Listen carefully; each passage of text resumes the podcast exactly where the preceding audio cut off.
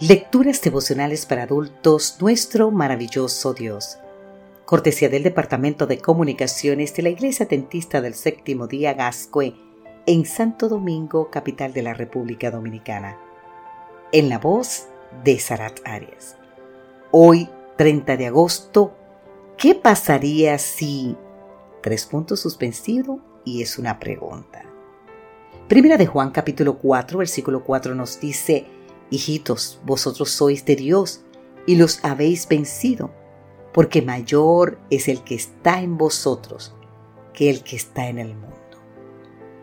¿Qué pasaría si nosotros los hijos de Dios, pregunta Philip Jansen, actuáramos como si las palabras del apóstol Juan en nuestro texto de hoy fueran verdaderas?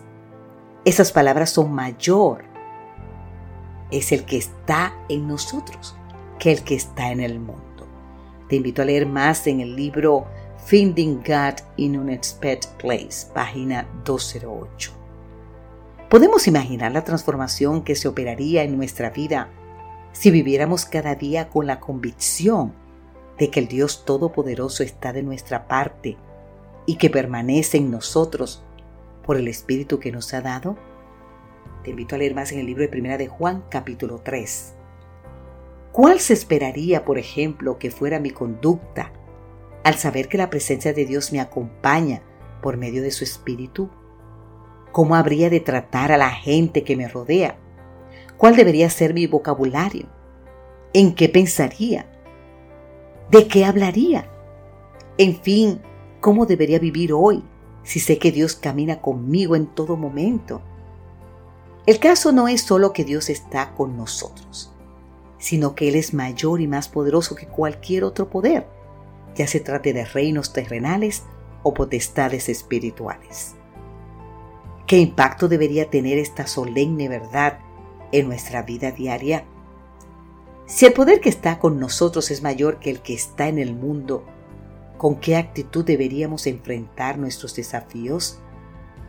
Lo que estoy tratando de decir es que la presencia de Dios en nuestra vida no puede seguir siendo solo una idea. Ha de ser una realidad viviente, con resultados prácticos. Si alguno está en Cristo, escribe el apóstol Pablo, nueva criatura es. Las cosas viejas pasaron, todas son hechas nuevas. Segunda de Corintios capítulo 5 versículo 17. En esta gran verdad, que el Dios que está con sus hijos es mayor que cualquier otro poder, se apoyaron todos los hombres y las mujeres que hoy consideramos héroes de la fe. Todos. Querido amigo, querida amiga, ¿qué pasaría entonces si hoy viviéramos con esa misma convicción? Esto es lo que sucedería. El alma que se entrega a Cristo llega a ser una fortaleza suya, que Él sostiene en un mundo en rebelión y no quiere que otra autoridad sea conocida en ella sino la suya. Una alma así guardada en posesión de los agentes celestiales es inexpugnable para los asaltos de Satanás. Así podemos leer en, en el libro El deseo de todas las gentes, página 291, de la autora norteamericana Elena G. White. Eso somos tú y yo, una fortaleza inexpugnable que Él sostiene en un mundo en rebelión.